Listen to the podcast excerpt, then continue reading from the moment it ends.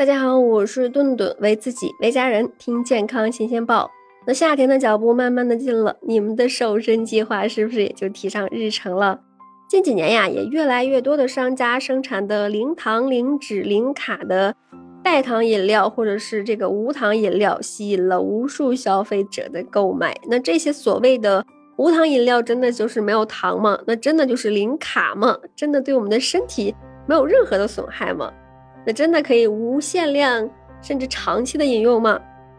那无糖代糖饮料呀，消费者的心理上就会认为这样的产品呀没有热量，不含糖，不会对健康产生不利影响，这让不少的消费者放松了警惕。那然而事实是，这样的饮料呀，并不如大家想象的那样好。那它里边呀，可能加了代糖。那代糖呢，就是添加了甜味剂。甜味剂赋予了饮料甜味的食品添加剂。那按照它的来源，可以分成人工合成甜味剂、天然甜味剂和这个功能性的糖醇。人工甜味剂它包括这个磺胺类的、二肽类的蔗糖衍生物，它的甜度比较高，那生产成本比较低，单独使用会有奇怪的苦味和这个金属味，因此呢，一般是和少量的葡萄糖、蔗糖。一起食用能够大大改善口感，并且呢提高甜度。再一个就是这个天然的甜味剂了，从本身甜度高的天然植物中提取的甜味物质，比如说罗汉果、甜菊糖苷，那这类甜味剂，那具有无毒、甜度高、热量低，但是生产成本高呀。还有一个就是这个功能性的糖醇了，它是源于植物，比如说木糖醇、麦芽糖醇、赤藓糖醇等等。那它的安全性呀，比较人工的甜味剂更高一些。那按照我国食品营养标签法的规定，饮料或者是食品中的天然甜味剂的含量呀，要小于这个零点五克每一百毫升。那即使定义为零点五克每一百毫升，就可定义为无糖食品。那饮料或者是食品天然甜味剂的含量小于。五克每一百毫升即可定义为低糖产品。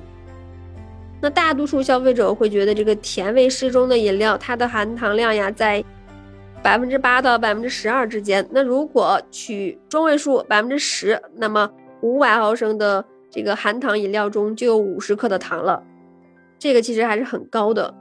那甜味剂的含量小于五克每一百毫升的低糖饮料，如果百分之四的含糖量，那么五百毫升的饮料，它的含糖量也有这个二十克了。那一天喝一份儿，再加上其他的摄入，那糖量其实是很容易超出这个我们这个建议量的。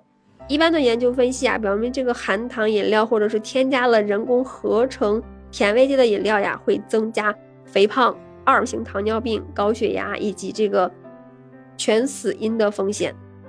那长期摄入高糖饮料呢，会使体重快速的增加，同时呢，也会降低胰岛素的敏感性。此外呀，呃，这个研究表明，添加人工甜味剂的饮料会增加食欲，那使肥胖的发生风险也提高了。有研究也证实了，那人工合成甜味剂跟这个酒精性脂肪肝呀、炎症性的肠漏、某些癌症、自闭症、多发性的硬化症可能有关系的。那如何选择合适的饮料呢？其实呀，最健康、纯天然的饮品，当然就是矿泉水、白开水了。不添加糖的水果果干泡的茶、茶叶泡的茶，那这些都是可以长期喝，对健康没有损害的。那不推荐含糖饮料或者是代糖饮料。如果实在是想喝甜味的饮料，那可以尝试自制的饮料。